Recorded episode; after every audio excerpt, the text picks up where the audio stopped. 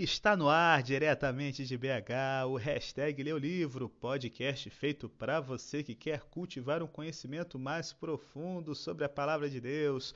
Todo dia a gente traz uma lição do Revados pela Sua Palavra e hoje, 20 de agosto de 2020, estamos em nossa jornada pelo livro mais quente da Bíblia, Cântico dos Cânticos de Salomão, capítulo 7, nos traz aqui a seguinte lição como dentro do relacionamento aproveitar coisas novas e velhas. Então, se liga na instrução, meu irmão.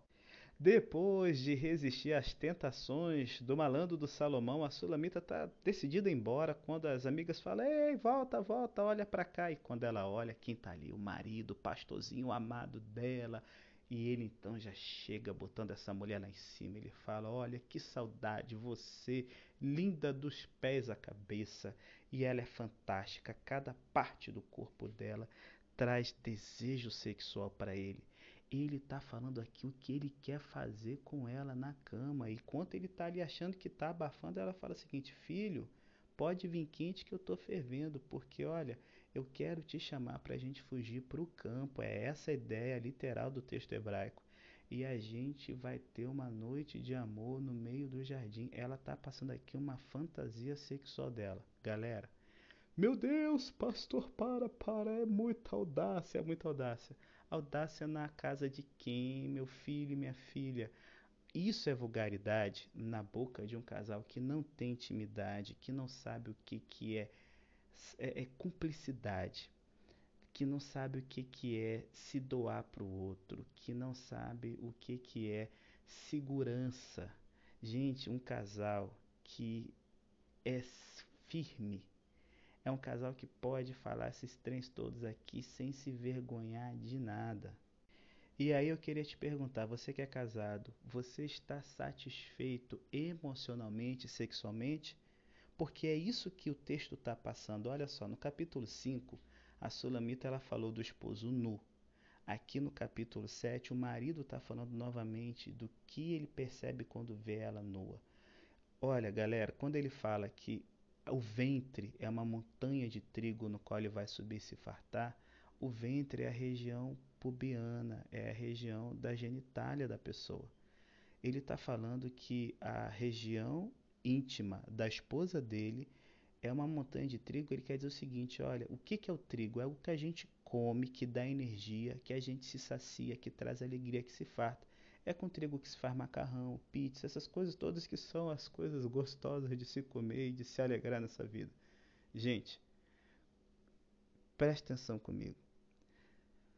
Ah, meu pai, alguém vai dizer assim: ah, pastor, olha só que coisa retrógrada. Mas eu vou te dizer uma coisa: quem come bem em casa não lancha na rua. Presta atenção nisso.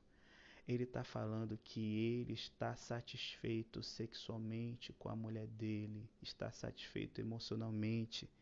Por isso, ele se sente aqui à vontade de explorar o corpo da mulher nas preliminares. Pessoal, eu não sei como é o relacionamento de vocês, mas eu posso dizer uma coisa com o tempo todo que eu sou pastor. Um casal que não tem isso de elogiar o outro, de falar o que pensa, de ser franco, é um casal que está com algum problema dentro do seu relacionamento a dois. Não há é, é, um espaço para se sentir à vontade de se falar o que pensa. Isso é um perigo muito grande. A esposa, no capítulo 5, quando ela olha para a região genital do marido, que é o ventre, ela fala o seguinte: o seu ventre é como dois marfins. Gente, o marfim é o chifre do elefante. O que, que tem entre um marfim e outro do elefante? É a tromba. Ela está dizendo que ela está olhando para o órgão sexual do marido, está satisfeito e feliz com o que tem. E aí, pessoal, olha aqui a ideia deles. O umbigo da mulher é um cálice onde ele bota vinho. Meu irmão, se você encher de suco de uva, o umbigo da sua mulher, guaraná, que quer que seja, começar a beber, meu irmão, vai parar isso aonde, meu filho? Filha, ele está falando aqui que o seio dela é uma uva. O que que você faz com uva, pelo amor de Deus? Então assim, mas meu Deus, pastor, é muita audácia. Como Deus permite um negócio desse? Simples.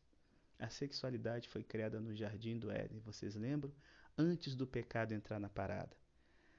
É interessante que em Cantares, o relacionamento é sempre chamado de jardim. Por quê?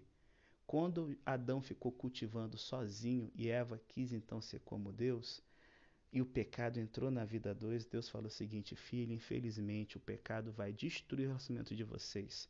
O seu desejo vai ser para o seu marido, só que ele vai te dominar. A palavra dominar no hebraico dá uma palavra de um jugo. Infelizmente, quantos relacionamentos são sofridos porque o cara é machista, porque o cara é um ogro, é um pedaço de pedra bruta. E a mulher, a gente sabe, é mulher fantástica, ela é romântica, ela se doa, ela quer ver o negócio crescer no relacionamento e tal. Olha, perceba aqui, ela fala o seguinte: eu sou do meu amado e o meu amado me deseja. Reverteu a maldição do Éden. A vida é dura, galera. A vida é sofrida. Mas no relacionamento a dois, que o coração do homem tem a presença de Deus, que ambos lutam pela presença, ambos lutam para se satisfazerem no outro, que é a intimidade emocional e sexual. Cara, há espaço para você explorar as coisas antigas, que é a intimidade de saber o que, que o outro gosta na relação sexual, e a abertura para as coisas novas, que você sabe que não vão contra a lei de Deus, que não envolve um terceiro, que não humilha a pessoa, que não vai contra o que a pessoa gosta. Isso é trazer plena satisfação que faz com que a vida valha a pena. Deixa eu te perguntar: o desejo do seu marido tá todo para você. E filhão, para de ser tosco. Você tem que tratar a sua esposa como Cristo ama a igreja, é amar a ponto de se doar. E aí, nem sempre é assim, né, galera? Então eu queria convidar vocês para a gente poder orar, porque Deus tem o poder de trazer vida onde está morto, de trazer alegria onde há tristeza. Ó Senhor Deus, eu quero te pedir por cada pessoa que está ouvindo, os que já são casados, que o Senhor traga alegria de novo dentro do relacionamento a dois, vida, que eles possam entender que há espaço para as fantasias, que há espaço para as preliminares, que há espaço para a satisfação mútua, mas debaixo dos limites que o Senhor criou, isso já é o suficiente para trazer alegria demais da conta para a vida. Para quem é solteiro, que possa se preparar para poder fazer outra pessoa feliz, para poder ser feliz também e que na vida 2 a gente possa trazer de novo os dias do Éden. Não vão ser todos, mas que venha ter muitos mais dias que vale a pena. É o que nós te rogamos em nome de Jesus. Amém.